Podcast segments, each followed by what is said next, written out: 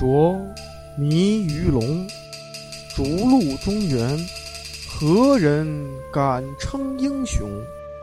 往事飘然去，荆楚犹在，空留山色笑谈中。欢迎收听由洋葱世界观出品的历史类播客节目《楚国八百年》。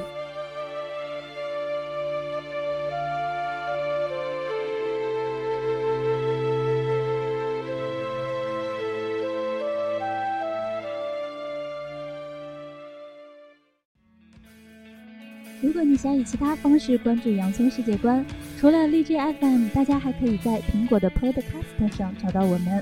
欢迎大家的关注、留言和点赞。另外，大家还可以在微博和微信上搜索“洋葱公司 INC” 来加入我们，期待您的关注。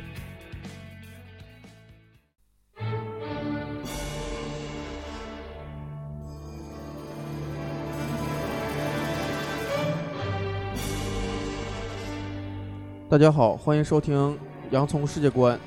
咱们今天继续呢讲楚国八百年。上周拖更了哈，有点不太好。啊，没事儿。大家好，嗯，那个自我介绍一下，我是大圣。我是 Cindy。嗯，老杨啊，咱们今天呢继续去讲这个楚国。咱们上一期呢讲到说楚灵王去世了，说他自己给自己的那个谥号希望叫灵王。完了后来呢，他们的臣子呢今年是觉得应该可以叫恭王更好一点。但是如果今天我把楚恭王死了之后的事儿讲了之后，大家会觉得给他灵王都有点给高了。灵王是什么？嗯，其实肯定不是特别好的谥号呗。对对，咱们吧，这得从那个楚恭王死之前选这个接班人的这么一个事儿来说起来。在这个选接班人之前呢，这个故事呢是记在《史记》和《左传》都有记载。但是在说之前呢，我想问问大圣和 Cindy，你俩人相不相信那个卜卦论神这些事儿？嗯，半信半疑吧。大圣呢？我我也是，就是不全信，也不就是说那个对他，就是想信的时候信，不想信的时候就不信啊。对哦，那你看听完这个故事啊，你就可能会对这个事儿不知道能不能对你们俩产生一个那个新的影响啊。它是这么回事儿。楚恭王嘛，嗯，那个他有一个问题，他没有嫡子，就是说他的正妻没给他生出儿子来，啊，他只他只能从他的那个妾妾中选儿子，选继承人。嗯，他比较宠爱的呢有五个儿子，这五个儿子都是谁呢？长子熊昭，次子熊维，三子熊比，四子呢熊黑公，五子呢熊弃疾。他是一共就这五个儿子呃，不是，他比较喜欢这就这五个儿子，但我觉得应该不止这五个。就是前五个是吗？嗯，对，就是他可能比较宠爱的妃子生的吧，这五个儿子。嗯嗯嗯。这五个儿子呢，他就不知道立谁好了，立谁当他的接班人。于是呢，他选了一个中国古代呢比较奇葩的一个选继承人的方式，可能也是最奇葩的，抓阄。他他怎么抓的阄呢？这么随意。他呢，首先那个沐浴更衣斋戒。完了呢，走山川大河呢，就祈求神的保佑。完了呢，他在那个他的神的那个就是神像之下面吧，放了一块玉璧，把这个玉璧呢埋在那个神这个庙里的那个一个任意的地方，只有他知道。完了呢，他让这五个儿子呢也都斋戒沐浴，进来呢给这神那个磕头，谁离这个玉璧最近，谁就当接班人。然后这五个儿子不知道这件事。呃，对，但是这五儿子不知道这币放在什么位置，所以就进来就随便拜，谁运气好就是谁。啊。那个呢，按照长幼有有那个有序的顺序呢往里进啊。长子熊昭进来了，直接呢就跨过这个玉璧，跨过就是一脚迈过这个玉璧，磕了一个头就走了。楚恭王就搁旁边看说：“哎，这小子还算有点福气哈。那个最低起码说脚后跟儿离离那个离这个玉璧还挺近的，他挺接近。”完了呢，次子熊维，他就又就进进来拜来了。他下拜的时候呢，正好呢，他的那个胳膊肘碰到了这块玉璧。啊，楚公王也很高兴，说的：“哎呀，这儿子也挺有福气啊，胳膊最少都碰着这玉璧了，也很接近了。”三子呢叫熊比，他呢进来之后呢，就离这块玉璧有点远，就根本就没够着，就不像说那个熊昭和熊维还最低起码比较接近，就哐磕头他就走了。四子呢，那个熊黑公呢就更有意思了。他进来之后呢，他比这老三还远，进门就败了。他离那玉璧更远。哦，呃，第五个儿子呢，熊气吉呢，当时说是比较幼小，比较小，据说是抱进去，好像也就两岁。嗯、实际上原文记载说呢，气极弱，就是说他很小的意思。他进来呢，这个孩子呢就往上爬，爬，爬，爬，爬，到那正好到那玉璧上，双手两，而且人都都拜了一次，他拜了两次，两次这个手都碰到这个玉璧，就是他，就是说说白了，就是老五熊气吉够着了他有福啊，啊按照道理说呢，因为他在神那个楚公王在神面前许下这个愿了，结果呢，这时候他他翻脸了，他说这这事儿不算，那个怎么能让这两岁小孩当楚王呢？呃，他又不干了。这个时候呢，他手底下有一个人呢，叫窦维圭。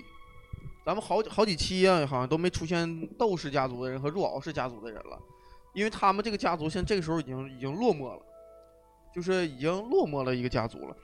他呢就跟他的儿子窦成然就说说，那个咱们楚国呀有危险了，弃礼违命，楚其危哉，就是楚国有危险了。这个你你你不按照这个，就是说天道对天道来来去嗯做这个事儿，咱楚国有危险，而且嘱咐他这儿子，那个窦成然哈，你将来一定就跟着这个老五熊气吉混。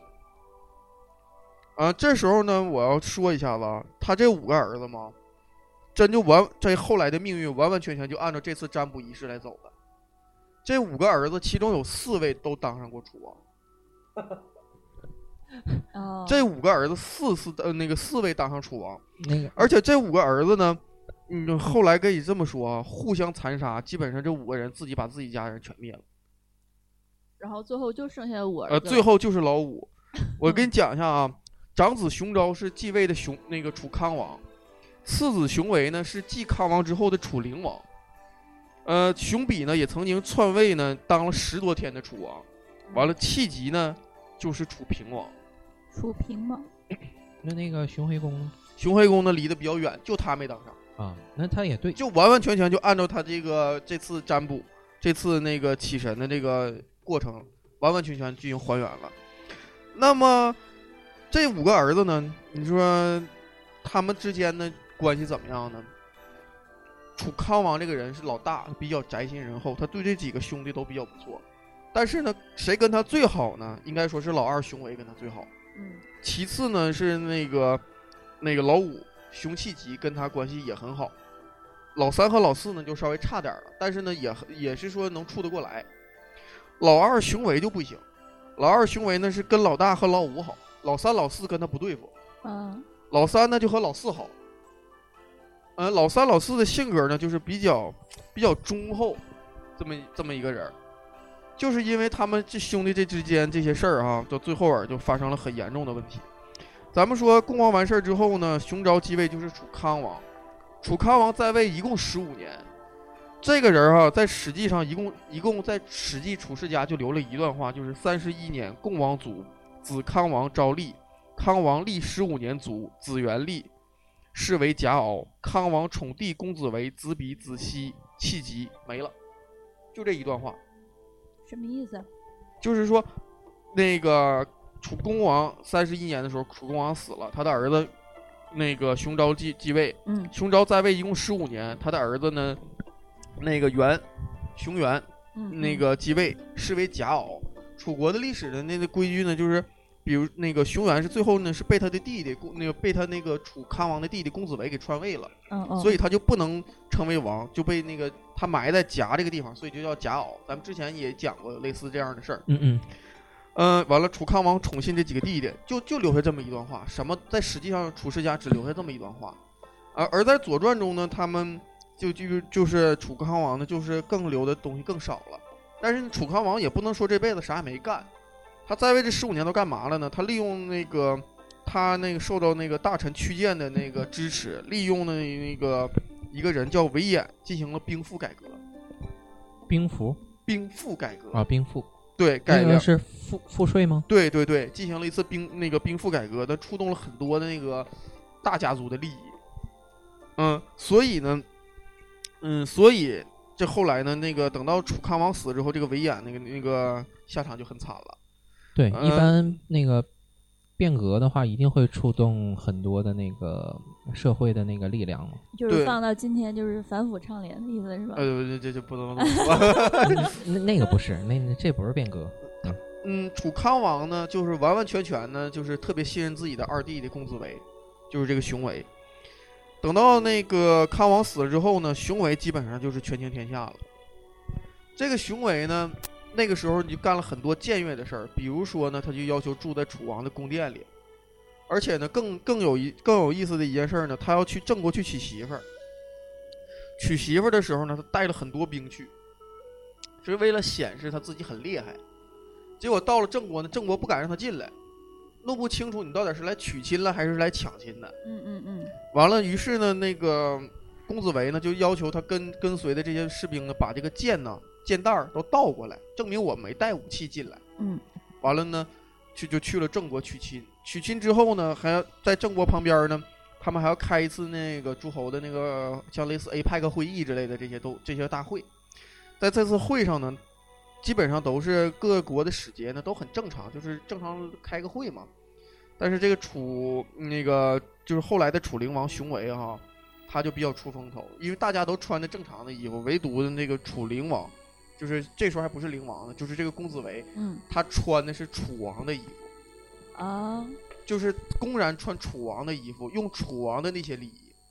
这时候世界各国呢就说你这是干嘛呀？就说你这衣服哪来的？甚至有人问他说你这衣服哪来的呢？他的他们不好说呀。底下有人就说说这是那个嗯、我们大王我我我我们的大哥跟那个楚王借的。他说借归借，好像好借不好还了吧这事儿。嗯，还有呢，人说的那个。嗯，你不知道，他那时候就散播国际舆论了，说你们不知道，大王早都住在楚国的王宫里了。这时候呢，诸侯就知道说这楚里那个公子围必有反心，他一定会一定会那个弑君夺权的。而这个时候呢，有一个人起了很关键的作用，就是就是咱们下期要重点讲的这个人，就是武举。武举是这个时候是率先投靠公子围。他是马上就是就是投靠了公子围，而而且呢，这个时候呢，楚国国内出现了一个事儿，就是就是康王的儿子那个熊原就生病了，哦，就眼瞅着就要不行了。这个时候呢，他在郑国呢，因为他们在郑国还有还有要那个要办的事儿，所以呢，公子围就马上命令武元那个武举去替代他，去去完成这个使命。完了自己呢就赶紧奔回国要夺权。借着探病的这个这个这个机会呢，就在皇宫里用自己帽子上的那个系系发冠的那个绳儿，把那个勒死了。把那个熊原就给勒死了。哦，勒死之后，这时候郑国人就问吴举说：“那个你们这国王楚王死了，因为他对外不能说是他弑君，他说是病死的。他说的你们这个楚王死了之后，谁能当当楚王啊？”完了，武举就说呢：“共王之长子熊维当立，就意思就是说那个兄终弟及的意思了。他接的他不是说篡位，他是兄终弟及，他接他哥的班儿。就是这个时候，武举其实并没有起到一个非常好的作用。”助纣为虐啊！嗯、但是呢，他当时可能我觉得他看走眼了，他觉得公子围是个挺有作为的人，他看走眼了。但到后来哈，他俩也其实也闹掰了。咱们一续一继续往下讲，这个公子围呢，那个杀了自己的侄子呢，登上位了之后呢，他就改名，他把名改了，他改成那个钱，叫熊钱，虔诚的钱，自立为王，在史上就是著名的楚灵王。楚国历史上可能最著名的国那个国王，那可能就是楚灵王、楚怀王、楚平王这几个人哈。但是楚灵王绝对排得上数，为什么呢？楚灵王这个人实在是太荒唐了应该是坏的牌子上数了，啊！对，派坏的牌子上数的。当然，如果如果说他要是坏的话，我这期我觉得楚灵王如果说是不作死就不会死，他只能算是一点零版本。不作死就不会死的二点零版本是他的，是他的弟弟熊去疾更作死。啊，就是老老三呃，嗯老五，老五更作死，啊啊啊老五老五更作死。咱们呢继续往下讲。这个时候呢，他刚刚当上楚楚王之后呢，各国按按照道理都要来探探风。这时候齐国呢就派了一个使者呢，就是这个人很出名，就是就是安子。嗯，派了他到齐安子，啊、他那个来到那个楚国呢进行出使，他个头比较矮小，啊，我好像念错字儿了是吧？是燕子吧？燕子，对，呃，燕子，我说这安子不太熟。就是对，钟离言，对我我我念错字儿了，嗯嗯、他呢身材比较矮小，楚国那个楚灵王呢一就使米二嘛，不是？，对，就使了一个坏，让他从小门进去，就就像特别矮的一个门儿。完了呢，他就说说使狗国者从狗门入，今臣使楚，那个就可就搁这门进去吧。完了就说别别别，还走大门吧。而且呢，还有一个楚灵王就问他说的那个你们齐国没有人了吗？咋派你来呢？嗯，他就说说贤臣入贤国，不贤臣，呃，不遇人，嗯、那个不不好的人呢，就去不好的国家。那个我呢，是我们齐国最不好的人，所以就上楚国来了。啊，完，楚灵王就说这人这太能太能狡辩了，我要羞辱他。于是呢，就绑了那个两个齐国的人呢到殿上，完了就故意说这人怎么的了？说这两个人是齐国人，到楚国来偷东西。完了，那个楚灵王就问他说的：“你们齐国人都是这么爱偷东西吗？”他说：“不是，有这句话说啊，橘生淮南即为橘，生于淮北即为枳。业图相似，共谓不同，何也？水土异也。什么意思呢？就是说我们齐国人到你们楚国来了呢，就开始就变坏了，就是偷东西了。嗯嗯，也就是说楚灵王也没占着什么便宜。这是楚灵王的一个小故事啊，记载于《左传》上。而且楚楚灵王这个人啊，一直就是说被人诟病的呢有三件事儿。有哪三件事儿呢？第一件事儿游弓游弓，什么意思？细腰，第二件事儿是细腰，第三件事儿呢就是乌阴。首先，咱们说那个他这个游弓是什么意思呢？楚灵王啊继位七年，刚嗯修了一个历史上最著名的，号称春秋史上第一台，叫叫做章华台，啊，一个宫殿，由宫嘛，一座嗯宫殿群。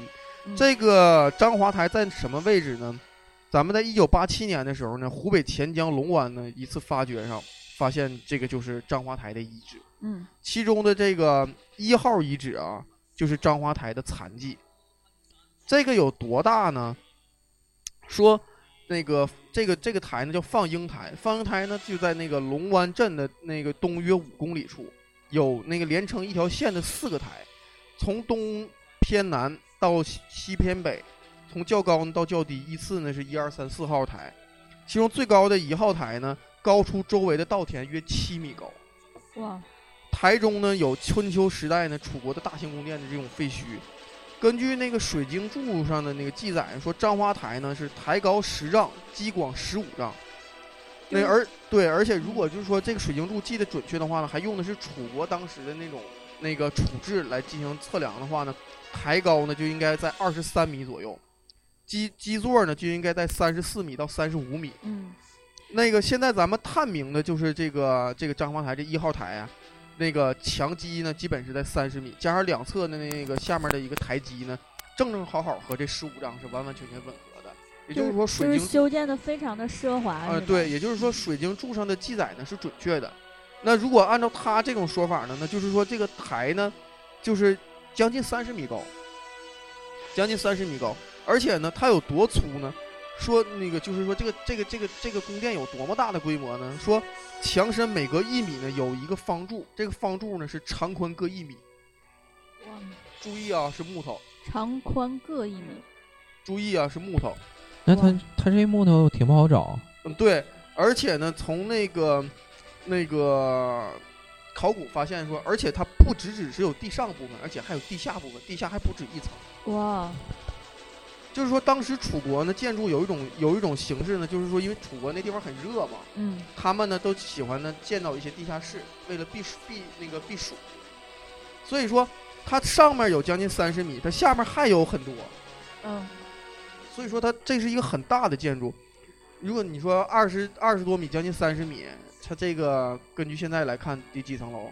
最少得那个三米多一层楼，对呀、将近十层楼吧，对对对，将近十层楼。所以说，这在当时来说，那种榫卯结构啊，没有现在钢筋混凝土，这就算是一个很很奇迹的一个工程了。那是呗。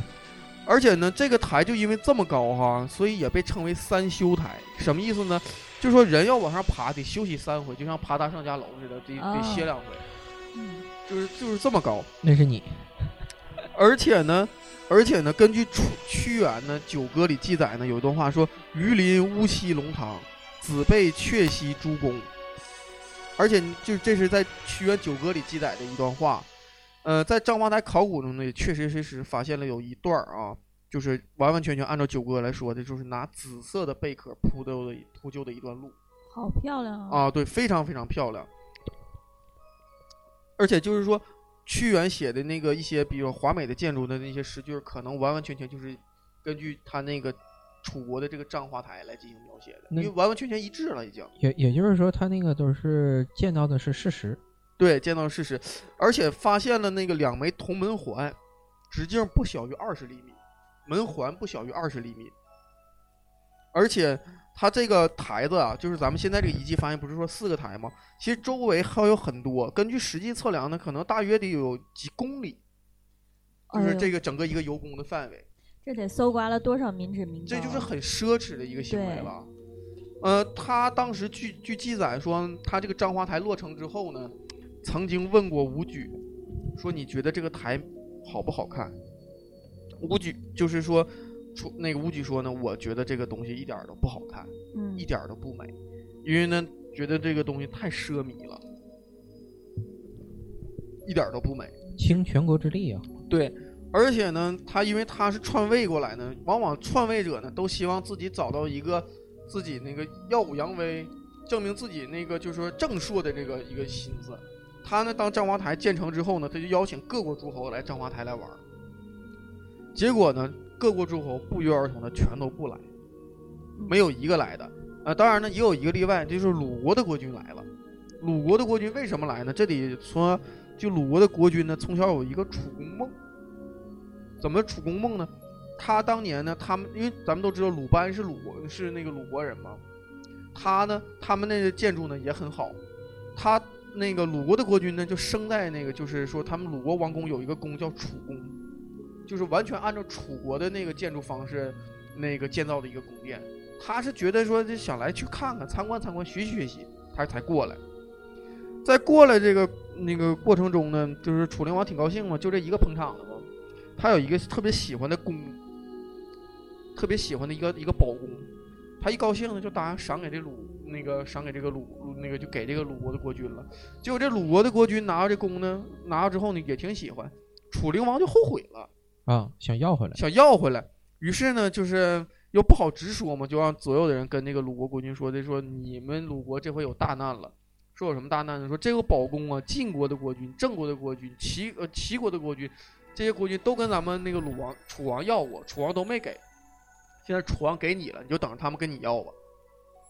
啊，完鲁国国君一看说，那那得了赶紧还吧那就快给你吧，我不敢要了。这个晋那个就就是嗯，这是他的第一个啊，比较让人诟病的事儿，就是油工。第二个事儿呢，可能估计可能世界上所有爱美的女性可能都得恨这个事儿。哎呀，我觉得第一个已经够了，还有第二个、呃第第二个事儿呢，我要引一首李商隐的唐诗，嗯，呃，那个叫《梦泽》。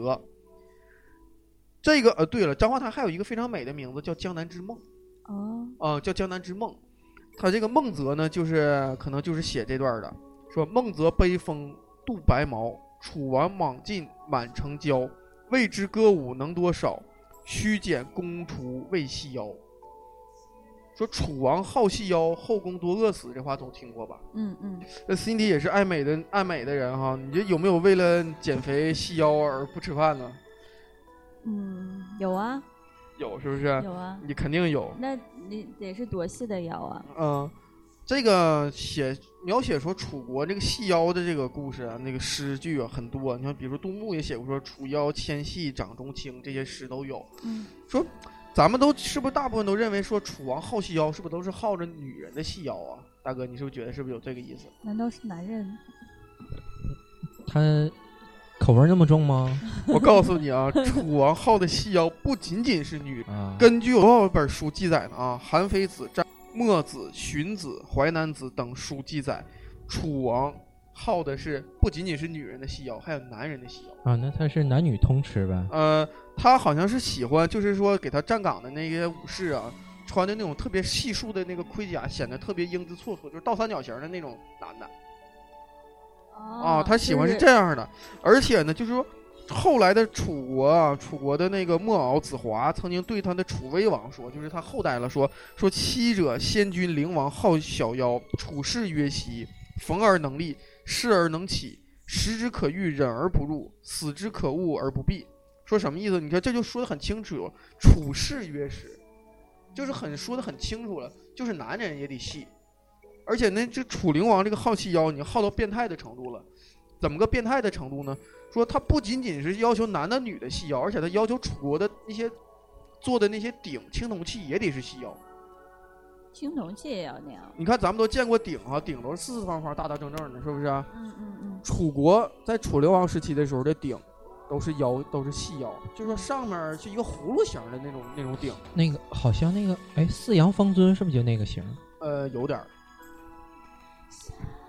就是楚鼎这个时候呢，都已经这样了，他已经把这个细腰已经变成变态的那种情况了，就已经把它都融到生活中了。这是第二个行为艺术。啊、好细腰，而且他你说他修的这个台这么高，这女女的就是男的受点饿一顿两顿都没事儿，那女的饿那两顿还爬二十多米，将近三十米的楼，还得给他供吃食，你说你这这容易哐当就倒下来了哈。所以说这也是一个很变态的这个事儿。还有一个很变态的事儿是什么呢？就是乌音。这个巫音指的是什么呢？就是指的那个那方南方的那些少数民族的那个起神跳大神儿那种那种音那种歌，混到楚国的那个歌舞的那个那里面，就类似咱们那个大神调说日落西山啊，就是类类似这样的就跳大神儿，跳大神儿，他喜欢这种歌。啊，他喜欢这种歌。为什么他喜欢这种东西呢？这也跟他的那个心理活动有关系。就据说哈、楚那个楚灵王在篡位之前曾经算过一个卦，嗯他这人还挺信算卦的。算卦呢，就他就想算说自己当楚王这事儿行不行？嗯，算卦告诉他是不吉，说这事儿不吉利。结果呢，他很气愤的就把当时那个卜算的那个龟甲呀就摔得很碎。但是呢，说你不老天不成全我吗？我就自己动手夺。呃这也是他篡位当时的一个，而且他篡位之后呢，那你说他就当然也肯定很迷信了，所以他就把这个乌音也引到这里。就这个，你说除了之前说的那个游工和细腰以外，这个其实是对于当时的礼礼教礼法来说，这是最让人受不了的一件事儿。嗯就好比说咱们现在说正常歌不能唱了，全得唱黄口二人转一样，哦，就可以这么理解。他要求只只允许唱那样的呃歌。对对，乌音，那你说这就不好讲了，这就对，简直就是不成礼法。嗯，你说他本国人能听懂，你说来外国人也唱这个东西，是不是太不太庄重了？这是当时最让人诟病的一件事儿。嗯说楚灵王，你看就是干了这么多这这么多小坏事儿哈，他都干了，还有什么一些倒行逆施的事儿呢？嗯比如说公元前五三四年，就是他刚继位第四年的时候，五三七年他继位第四年的时候，以莫须有的罪名杀了莫敖屈身，就是没有道理，就是觉得说他要痛无果，没有也没有任何证据就把这人杀了，而且呢，公元前五三四年，他击灭了陈国，设立了陈县，而且呢，就是公元前五三一年还灭了蔡国。他这个灭蔡国之后呢，他是都都用的是谁呢？都用的是他这个老五弟弟熊弃疾，就是后来的楚平王。他特别信任这个弟弟，他让这个弟弟呢去干这些事儿，而且呢，他把蔡国灭了之后呢，他就让那个熊弃疾呢去当那个蔡公，嗯，就是当蔡国那个当蔡蔡县的县令了。蔡公，他为什么要灭这个蔡国呢？是因为蔡灵侯这个人嘛，是个杀父自立的人，他把自己的爹杀了，当当上了那不是跟他一样吗？跟他差不多，是不是？是，哎，他能这么干，他不能别人这么干。嗯，而且呢，这个蔡侯呢，就是知道那个楚灵王不太喜欢他呢，他就是假装跟楚国好，扬亲楚，因附晋，表面上是跟楚国好，实际上呢是跟晋国好，暗中偷那个私通晋国，嗯那他就不能不能容忍了。必须。必须把他灭了。对，而且杀的呢很不地道，怎么杀的呢？他邀他呢，楚灵王呢，直接就是说邀请他，因为他他他是他的附庸嘛，邀请他呢来那个来吃饭。蔡侯呢这时候知道说楚灵王可能要杀他，就鸿门宴，呃这这事儿是鸿门宴，就带着七十个人来出行，那个来跟着他，就是保护他。结果呢到了之后呢，直接就把这把那个蔡侯灌醉就给宴上就给抓着，这七十人一个不剩全杀了。杀了之后呢，他不是马上把蔡侯、蔡灵侯杀了，是把蔡灵侯关了二十一天，还凑了个整，七三七三七二十一天，关了二十一天。这期间呢，其实你说他不杀蔡侯呢，就是说想想立立威。这期间哈，晋国的使者呢反复来求情，就说希望他呢把那个蔡国的那个蔡灵侯放了，或者最低起码说保留蔡国一丝血脉。这个人就更狠，他杀了蔡灵侯的儿子，就是蔡国的太子，而且杀完他拿他的血祭山，把他的血涂在山上祭山，就已经很残暴了。嗯而嗯，这个呢，这荒唐的事儿呢还在继续干。公元前呢五三零年，他呢擅自剥夺了那个窦违规，就是咱们之前讲的那个，告诉一定跟儿子跟那个凶器级的那个窦违规的那个赏益。按理说，窦违规呢是窦氏家族的人，他那个祖先呢是有功于楚的，这些赏益你是不应该给他剥夺的。这样的话就更侵占的那个他们这些这个大家族的那个利益，就更更让他们反对他了。